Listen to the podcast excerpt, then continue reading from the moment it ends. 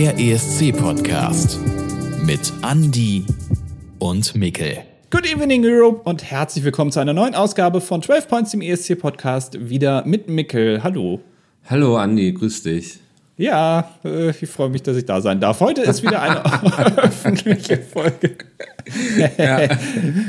Ähm, also ihr könnt die wieder alle hören, das freut uns natürlich sehr. Ähm, letzte Woche, worüber haben wir letzte worüber habe ich letzte Woche nochmal geredet? Ich du hast vergessen. referiert zum Thema Truthahn. G genau, ein Truthahn beim ESC. Ja. Falls euch das interessiert, schaut doch mal bei Steady vorbei. Die Folge ist nämlich Steady exklusiv, aber lohnt sich, glaube ich. Ja. Und äh, nächste Woche auch wieder. Und aber heute sind wir öffentlich. Heute sind wir öffentlich. Ich glaube, bevor wir ins Thema starten, wir müssen noch mal kurz reden. Ähm, der ESC hat im Fernsehen quasi stattgefunden, wurde thematisiert, nämlich im ZDF Magazin Royal. Stimmt, das habe ich mitbekommen, ja. Ja. Ähm, ich versuche es jetzt kurz zusammenzufassen. Korrigiere mich gerne. Du hast es noch nicht gesehen, ne? Ich habe nur den Insta-Post gesehen, aber nicht den Beitrag im Fernsehen. Ich habe mir zumindest Ausschnitte vom Beitrag im Fernsehen angesehen. Ähm, wenn ich es richtig verstanden habe, ZDF Magazin Royal möchte in Zukunft den deutschen Vorentscheid ausrichten. Ja, genau. Hat, hat dafür eine Folge produziert, wo sie zeigen, was sie Cooles können, welche coolen KünstlerInnen sie kennen, auf wen sie so Zugriff haben und wie man es halt auch aufziehen kann im Grunde. Und äh, das war gut. Also hast du dir das angeguckt, würdest du sagen, dass das Beispiel, was sie da geliefert haben, dem Ganzen schon äh, ehrwürdig ist? Also ehrwürdig? ich sag mal so, ähm, wenn ich jetzt, ich glaube, das waren sechs Acts, meine ich. Und ich fand es auf jeden Fall schon spannender, musikalisch und diverser und irgendwie auch zeitgemäßer als, ich glaube, alles, was wir die letzten Vorentscheide gesehen haben. Also von daher, von mir würden sie einen Daumen nach oben bekommen, wenn sie das jetzt in Zukunft ausrichten dürfen. Aber es ist ja eine Sache, Artists einzuladen, die dann bei diesem ja, Fake-Vorentscheid antreten. Aber würden die ganzen Künstlerinnen und Künstler, die da waren, auch wirklich dann zum ESC fahren? Das ist die andere Frage. Also ich vermute schon, ja.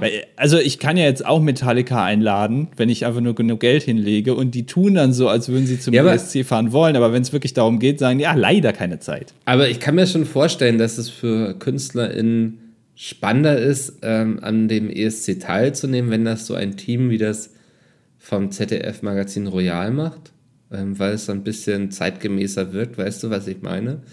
Vielleicht, ja. dass das ein bisschen entstaubt wird. Ich möchte damit jetzt dem Team vom NDR nichts irgendwie vorwerfen oder so. Ähm, aber ich kann mir vorstellen, dass das für viele Künstler mehr Appeal hat, wenn es plötzlich heißt, Jan Böhmermann macht das jetzt, ähm, dass das plötzlich spannender wird. Glaube ich schon, dass das eine gewisse Sogwirkung hätte.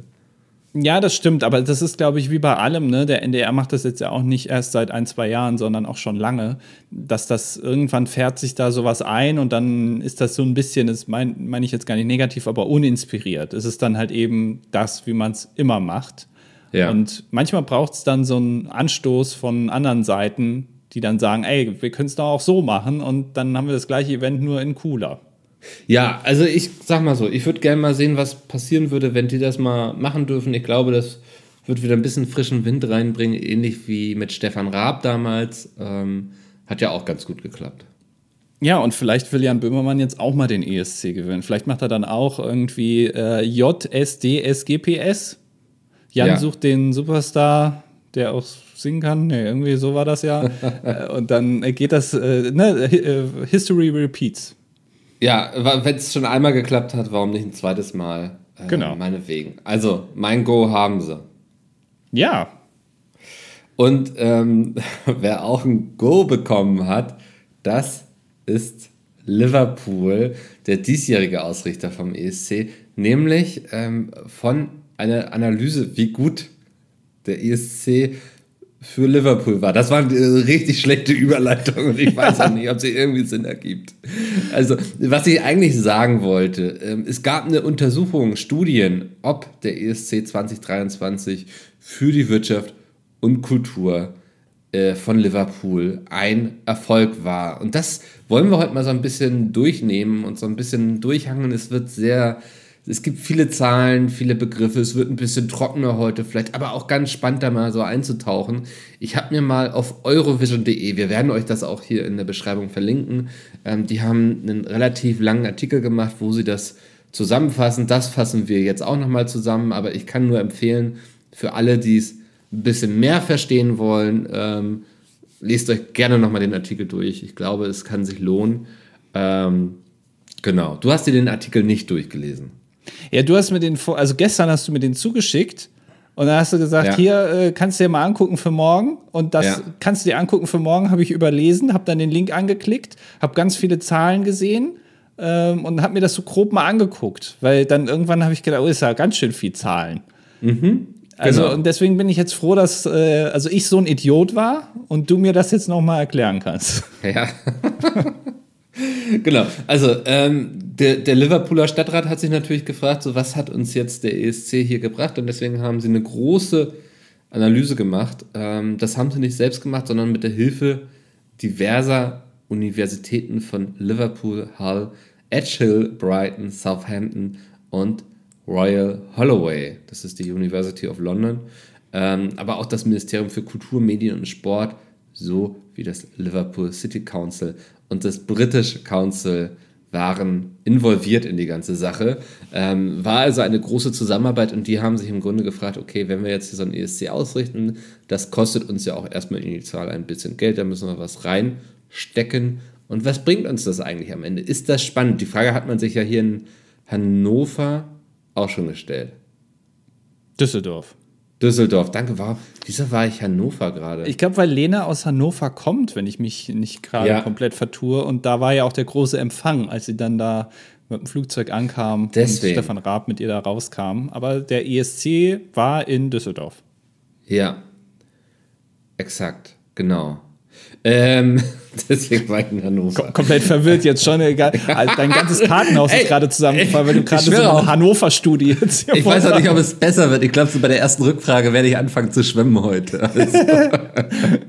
weil es gibt das natürlich auch alles auf Englisch nachzulesen, diese ganzen Analysen und Studien. Aber ich bin ehrlich, das wird mich jetzt auch nicht klüger machen, wenn ich anfange, darin rumzublättern. Ähm, okay, fangen wir auf jeden Fall mal einfach an. Es gab 280.000 Berichterstattungen über den ESC in Liverpool und ich glaube, das ähm, wird direkt so aufgeführt, weil es ja auch schon beim ESC in Frankfurt Düsseldorf, wow. Düsseldorf, der ESC Düsseldorf. Gott. Na, es gab mal, glaube ich, den ESC in Frankfurt, aber das war in, ja. in, den, in den 50ern oder so. Also hätte ja sein können. Ich schwöre, ich, ich habe hier gerade so ein Dokument vor mir mit so tausend Zahlen. Das macht mich anscheinend super nervös, da nicht durcheinander zu kommen. Weißt du, wenn ich über Genghis Khan reden muss, kein Problem, aber eine Studie zusammenfassen, treibt mir die Schweißperlen auf die Stirn. Ja, also, verständlich. Ähm, bei dem ESC in Düsseldorf war das ja auch ein großes Thema, ne? Irgendwie. Ähm, man muss es halt auch als Werbung für die Stadt sehen und dann wurde halt auch irgendwie angewiesen, ja, wenn wir jetzt 280.000 Berichterstattungen bezahlen müssten, dann wäre das ja so und so teuer, also hat sich das schon gelohnt. Also 280.000 Berichterstattung und 162 Millionen Menschen, die sich die drei Live-Sendungen, also die beiden Halbfinals und das Finale angesehen haben. Das, ah, okay, also, ah, ja. das ist aber neu für mich 162 Millionen auf alle drei verteilt. Ich habe immer gedacht, dass das Finale 150 Millionen Menschen sehen, aber das stimmt dann ja scheinbar nicht. Nee, also hier stand, ähm, genau, auf die drei Live-Sendungen aufgeteilt. Und da ist dann ja auch die Frage, können die, also sind das 162 Millionen unterschiedliche Menschen oder wenn ich die beiden Halbfinals und das Finale sehe, zähle ich dann als drei Personen? Also ich weiß zumindest, wie in Deutschland die Quoten berechnet werden. Hier geht es ja um Quoten, also welche, wie viele Leute schauen zu welchem Zeitpunkt welche Sendung. Und es gibt da diese GFK-Boxen, die in Deutschland ja. verteilt sind in Haushalten. Ich glaube, es gibt tausend Stück oder so, also gar nicht so viele, aber die werden statistisch verteilt. Also so, dass ähm, äh, jetzt nicht nur irgendwie 40-Jährige, die bekommen und die im Schnitt überrepräsentiert sind, sondern das wird fair verteilt und du musst dann, wenn du eine Sendung anguckst, wird das quasi mitgelockt und gemeldet und du musst dann auch immer irgendwie eintippen, wie viele Leute das gerade gucken, weil ein Anschluss, da können, kann ja eine Person da vor dem Fernseher sitzen oder vier. Das weiß man ja nicht. Und so wird das dann irgendwie hochgerechnet statistisch. Ja. Aber wie es in anderen Ländern ist, wir reden ja hier über Europa, äh, weiß ich nicht. Aber äh, das wird da schon in manchen Ländern wahrscheinlich mit einfließen. Ich finde das so absurd, als jemand, der aus dem Influencer-Marketing kommt, wo es ja eigentlich für alles Zahlen gibt und du kannst unter dem YouTube-Video sehen, wie viele Klicks das bekomme. Finde ich das so wild, dass Quoten irgendwie in der Hand von tausend Menschen liegt, weißt du? Und dann wird das einfach hochgerechnet. Ja, aber weißt du, wie die Quoten im Radio berechnet werden? Weißt du das? Nee, tatsächlich nicht. Die rufen an. Ah, ich habe letztens hatte ich Radio gehört und da hieß es irgendwie, ja, wenn Sie jetzt demnächst angerufen werden wegen einer Befragung zum Thema Radiokonsumverhalten, dann nehmen Sie doch, sich doch bitte die Zeit und sagen Sie, dass Sie Radio Bob richtig cool finden.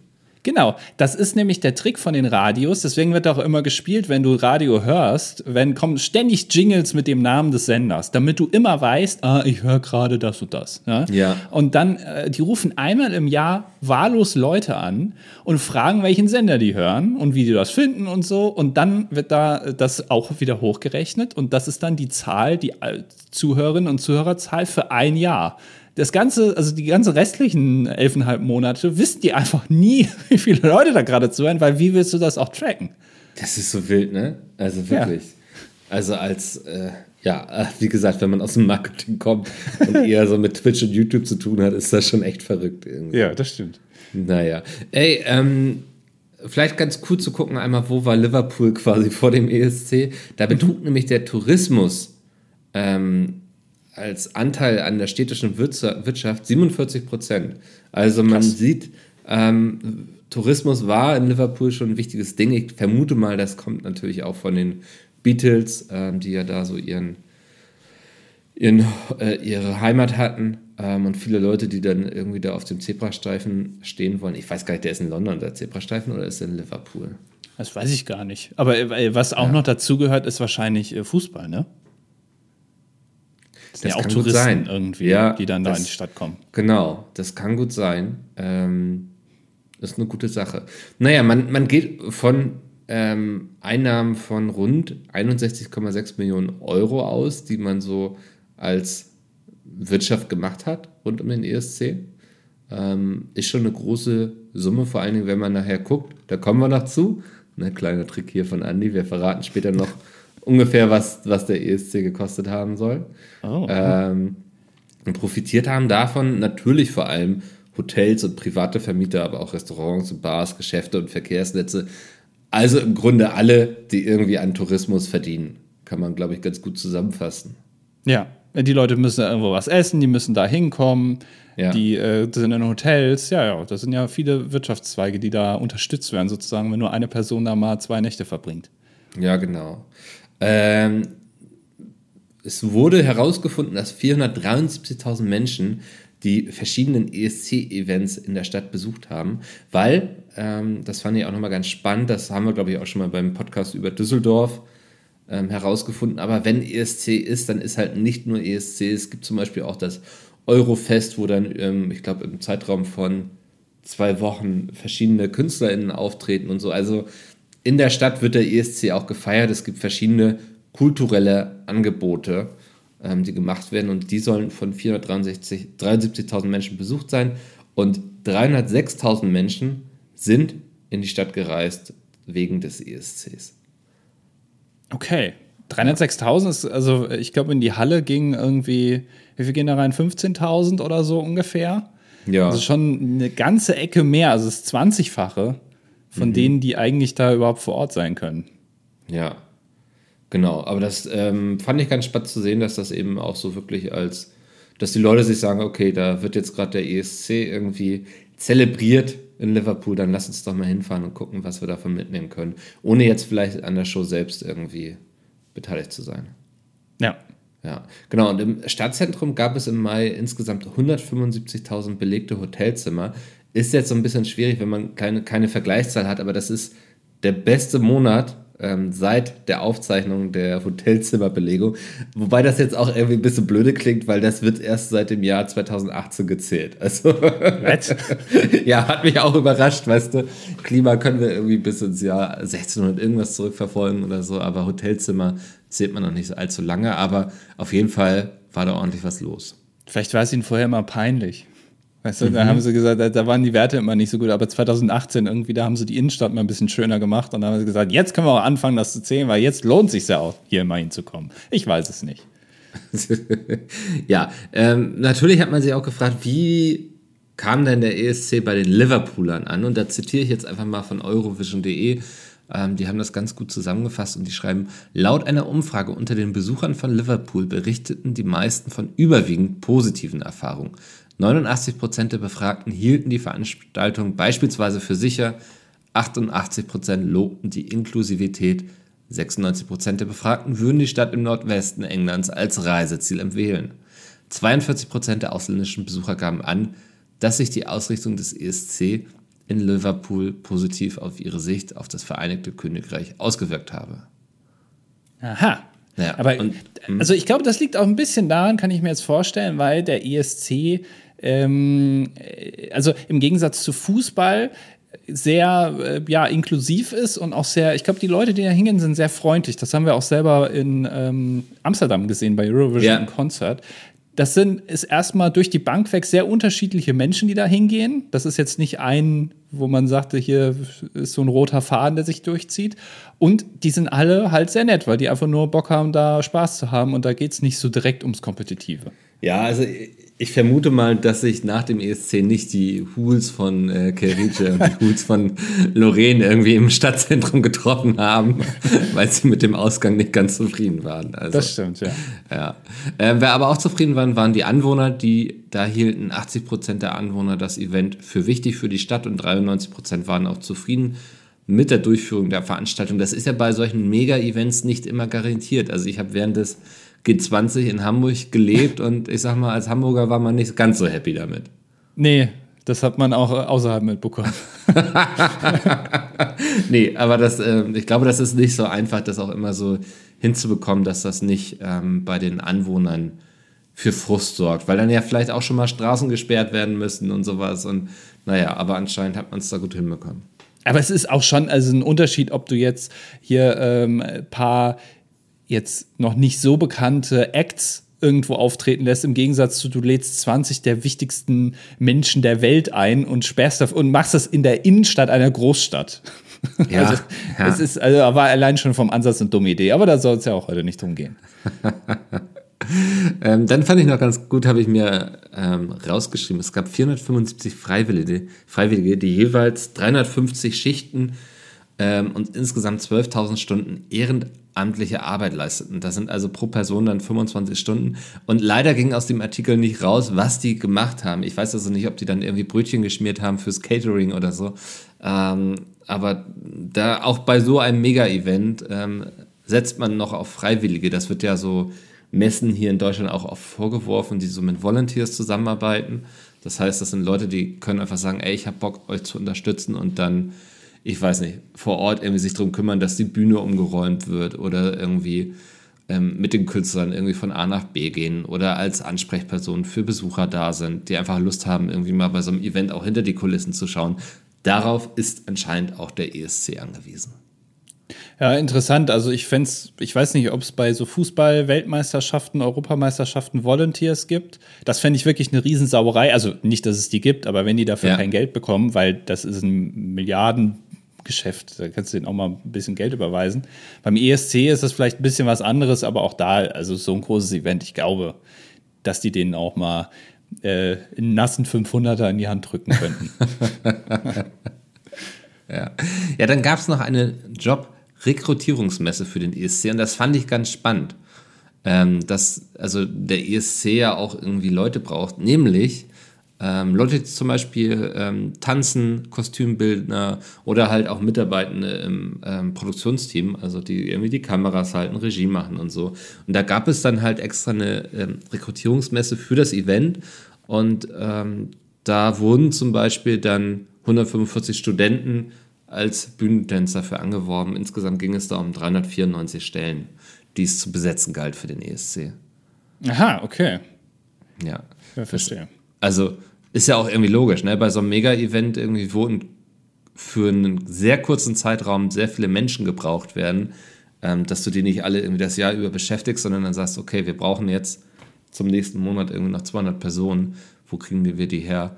Ähm, ist ja nachvollziehbar. Und da frage ich mich halt auch, wie sehr die lokale Wirtschaft davon profitiert. Also wird dann da in der Stadt jeder irgendwie zusammengekehrt, der weiß, wie man eine Kamera hält? Ähm, oder ist das dann nicht der Anspruch vom, vom BBC? Das weiß ich eben nicht, weil die Veranstalterin dieses ESCs ist ja meines Erachtens nicht die Stadt direkt, sondern mhm. eben die Produktionsfirma oder das, die, die Sendeanstalt, die ja dann ganz oft nicht in der Stadt selbst sitzt. Also die ARD oder der NDR saß ja auch nicht in Düsseldorf. Nee, genau. Also, ja. ja, und, und dann ist es natürlich die Frage, hat der NDR lieber äh, Leute aus Norddeutschland dann dahin, weil die eh immer mit denen zusammenarbeiten, weil der NDR eben in Norddeutschland sitzt? Oder nimmt man da halt eben Leute aus Düsseldorf? Ja, das ist eine gute Frage. Wahrscheinlich, ich würde behaupten, eher Ersteres. Und die BBC sitzt wahrscheinlich auch in London hauptsächlich, dass man da auch viele Leute aus London dann hat nach Liverpool fahren lassen. Ja, also, also hier steht halt, dass diese Jobrekrutierungsmesse auch in äh, Partnerschaft mit der BBC passiert ist und dass da auch Mitarbeitende tatsächlich für das TV-Produktionsteam gesucht wurden. Ähm, ob das jetzt nachher, keine Ahnung, Kabelträger sind oder dann ähm, vielleicht doch Kameraleute, weiß ich nicht. Also, ja. Das ähm, geht daraus natürlich nicht hervor. Ähm, aber was daraus hervorgeht, ist, dass insgesamt 50.000 Tonnen Abfall produziert wurden ähm, im Rahmen des ESC von denen. Ne? Da sieht man dann auch, dass das Ganze natürlich auch so ein bisschen PR für die eigene Sache ist, von denen nämlich 80 Prozent recycelt werden konnten. Aha, naja. Ja. Ist doch gut. Ja, aber ich glaube, so, ne, ich glaube, es ist auch so ein bisschen gut im Hinterkopf zu behalten, wenn man das Ganze liest. Ähm, die Studie ist natürlich im Auftrag von Liverpool und ich glaube, die haben auch ein gewisses Interesse zu zeigen, seht Leute, das hat alles Sinn gemacht, dass wir das gemacht haben. Und man versucht sich da natürlich auch im guten Licht zu präsentieren. Also, also, wenn die Zahl jetzt nur 40 Prozent gewesen wäre, hätten sie es wahrscheinlich nicht in die Studie geschrieben. Willst du Zum sagen. Beispiel. Weiß ich. Ja, also ich vermute mal schon, dass es ähm, eine gewisse Seriosität hat, dadurch auch einfach, dass so viele Universitäten beteiligt waren. Ähm, meine Vermutung ist, dass die denen schon auf die Finger klopfen würden, ähm, wenn das rausgelassen wird. Das ist ja nicht so, dass du einfach irgendwie ein Institut damit beauftragst und dem Institut vielleicht sagst, das ist das, was ich am Ende gerne hätte, ähm, sondern meine Hoffnung ist schon, dass den Unis gesagt wurde, ey, findet heraus, was der ESC für Liverpool gebracht hat. Ähm, aber ich, die werden natürlich schon geguckt haben, welche Zahlen sie sich rauspicken. So, das ist meine Vermutung. Ja, ja, ja. wahrscheinlich. So, und jetzt ähm, nähern wir uns auch schon dem Ende und da fragt man sich natürlich immer, was hat der Lachs gekostet? Ähm, und das ist, das ist wiederum sehr spannend, weil das ist dann nicht so klar zu beantworten. Also die wissen, wie viel Müll produziert wurde, aber was hat der Spaß gekostet? Da zucken sie dann alle mit den Schultern. Und das ähm, finde ich auch so ein bisschen telling, aber ähm, die EBU sitzt dann natürlich auf den Zahlen drauf und möchte die nicht rausgeben. Ähm, verschiedene Medien gehen aber so von Summen zwischen 30 bis 40 Millionen Euro aus. Das, was der ESC so im Gesamten gekostet hat mit allem drum und dran. Ähm, davon haben 10 Millionen Pfund ähm, die britische Regierung, jetzt hätte ich bei einer Währung bleiben sollen, merke ich gerade, egal. Müsst ihr im Kopf umrechnen. Ähm, 10 Millionen Pfund hat die britische Regierung beigesteuert, die Liverpooler Behörden nochmal so circa 4 Millionen Pfund und ähm, die BBC hat die eigenen Kosten im Vorfeld auf circa 9 bis 19 Millionen Euro geschätzt. Das finde ich auch ein geiler Betrag, ne?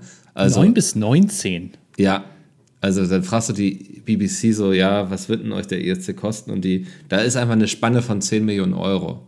Also ja, und der Erstwert ist 9 Millionen. Also es ist quasi das Doppelte im Zweifel. Könnte es auch kosten. Wissen wir ja, noch nicht. Ja, ist irgendwie so. Also ich verstehe, dass man nicht jeden Stundenlohn kennt quasi. Ja. Aber äh, habe ich mich dann auch gefragt, äh, wie sich das zusammensetzt. Ähm, naja, ja, und von den ähm, teilnehmenden Ländern kamen auf jeden Fall über die Rundfunkanstalten nochmal rund 5,6 Millionen Euro zusammen. Ähm, also das wurde dann auch ein bisschen gegenfinanziert, die, die Kosten.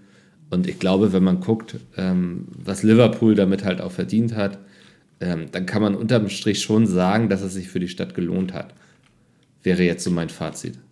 Ja, also ich, äh, ich habe mich gerade gefragt, ob du diese Kosten, die du hast, weil der ESC findet ja wirklich jedes Jahr statt. Der ja. findet zwar jedes Jahr in einem anderen Land statt und das ist auch dann nicht immer länderübergreifend vergleichbar. Es geht ja auch immer darum, wie ist die Infrastruktur schon vorher gewesen in der Stadt? Haben die vielleicht schon mal den ESC ausgerichtet oder nicht? Das Land, die Stadt. Ähm, und du kannst jetzt nicht einen ESC in Baku mit einem ESC in Barcelona vergleichen. So, das funktioniert nicht, weil das sind unterschiedliche Länder, die haben natürlich auch unterschiedliche Ansprüche, aber irgendwo könnte man doch mal sagen, ey Leute, wie viel habt ihr eigentlich dafür ausgegeben, so letztes Jahr? Und äh, dass wir dann schon mal abschätzen können, also dass es jetzt vielleicht nicht im Rahmen 9 bis 19 Millionen, sondern vielleicht eher so im Rahmen 12 bis 15 Millionen ist. Ja, genau. Das, so besser weiß. das, das denke ich halt auch so, das ist halt ein Riesenbetrag. Und ich weiß nicht, also Womit rechnen die da? Was da passiert? Ja, wenn noch jemand irgendwie, keine Ahnung, noch einen Pyro-Effekt möchte, dann kostet uns das gleich eine Million mehr oder so. Also, ja. ja keine Ahnung. Ähm, genau, das waren auf jeden Fall die Zahlen aus Liverpool. Ich fand das, auch wenn es alles sehr zahlenlastig ist, ähm, fand ich es trotzdem mal ganz interessant, so ein bisschen hinter die Kulissen zu gucken. Ich habe das Gefühl, es kratzt so sehr an der Oberfläche und wir haben halt schon die Seite zu sehen bekommen, die uns Liverpool hat sehen lassen wollen auch. Ähm, ja, klar. Ja, aber ähm, grundsätzlich finde ich, ist das ja eigentlich ein ganz gutes Fazit, ähm, dass man sagen kann, so ein ESC ist auf jeden Fall nicht zum Nachteil der Gastgeberstadt. Hätte mich, bin ich auch ehrlich, am Ende auch irgendwie gewundert, weil an sich ist es ja ein schönes, großes Scheinwerferlicht, was da auf eine Stadt gerichtet wird. Die Stadt hat die Chance, sich zu präsentieren, muss natürlich auch das Beste draus machen. Hm, aber das scheint hier in Liverpool auf jeden Fall geglückt zu sein. Und man würde es ja sonst auch gar nicht machen. Sonst hätte man den ESC in dieser, ja, auch mittlerweile gibt es ja wirtschaftliche, ne, wir sind ja wieder in so ein bisschen wirtschaftlich schwierigen Zeiten, das gilt ja auch weltweit. Und ähm, dann wird man das ja auch gar nicht mehr machen, wenn sich das nicht ja. irgendwo auch lohnen würde. Und ich bin aber auch ganz ehrlich, ich habe letztens auf Instagram gesehen, dass sich die Stadt Dortmund, nicht Düsseldorf, sondern Dortmund, sehr darüber gefreut hat. Das war ihnen auch ein Posting wert und alles dass äh, die Stadt, der Name Dortmund, in der 23. Staffel von den Simpsons in einer Folge mal erwähnt wird von Bart Simpson. Das war, fanden sie ganz stolz, haben gesagt, ah, der Bart Simpson kennt Dortmund. Und ähm, also wenn das schon reicht, dass das überregional irgendwie gemeldet wird, dass in den Simpsons Dortmund erwähnt wird, dann ist natürlich so ein ESC in der Stadt ist natürlich also Magnitude 80 mal so krass das, das, äh, das machen die dann auch, ne? Das lohnt ja. sich dann so richtig, weil das also, ja, also sowas reicht dann schon scheinbar. Da reibt sich das äh, Stadttourismus-Team dann die Hände. Können ja. sehen, äh, geht zum, zum Bürgermeister gehen und sagen, gucken Sie mal, was wir geschafft haben. Das wird jetzt auch bei den Simpsons erwähnt. Genau, ja. Und dann ist natürlich ein ESC umso krasser. Ja, also finde ich sehr, sehr spannend, ja. ähm, weil natürlich kann man auch immer äh, Argumente finden und das haben ja auch ganz viele, die sagen, ja, der ESC, was ein Quatsch, Scheißmusik lohnt sich nicht. Ähm, wenn man es dann mal vergleicht mit einem Fußball-Event, das ist ja immer so der direkte Vergleich, lohnt sich eben doch, weil es für die Länder sehr, sehr günstig ist jetzt nicht vielleicht fürs Austragungsland, aber für die ausstrahlenden Länder so viel Quote mit so wenig Geld reinzubekommen. Da ist so ein Fußball-Event extrem viel teuer wegen den ganzen Lizenzen. Ähm, außerdem finde ich den ESC auch irgendwie so ein bisschen sympathischer, so vom Publikum. Ja. Äh, geht dir wahrscheinlich auch so. Wie das im Austragungsland ist natürlich, das, das kostet dann auch viel Geld. Und auch da gibt es Schattenseiten. Du hast sehr viel CO2-Ausstoß, die ganzen Leute daran zu karren. Das ist ja alles logisch. Aber am Ende musst du auch Sachen haben, die den Leuten Spaß machen. Und ich glaube, der ESC ist so ein internationales Ding. Das macht sehr vielen Leuten Spaß, uns ja auch. Und unterm Strich lohnt sich dann scheinbar doch für alle. Ja, ist eine gute Zusammenfassung. Ähm, dem habe ich eigentlich auch nichts hinzuzufügen. Ich würde euch nochmal empfehlen, lest euch den Artikel gerne durch bei eurovision.de. Wir haben ihn verlinkt, wenn es euch interessiert, weil da habt ihr es dann nochmal alles mit den richtigen Zusammenhängen und so ein bisschen ausführlicher. Und ich bin gespannt, wie es für Malmö laufen wird im kommenden Jahr. Wir sind nicht mehr so weit weg. Wir haben jetzt nee. Ende November, es ist bald schon Dezember, dann, also dann geht es so richtig also los. Also ich sag ne? mal, wenn, wenn Neujahr ist, dann darf es eigentlich nicht mehr allzu lange dauern, bis wir wissen, wer beim Vorentscheid dabei ist, denn der ist ja auch schon dieses Jahr Mitte Februar. Das ist ungefähr drei Wochen früher, als wir es von den letzten beiden Vorentscheiden gewöhnt sind.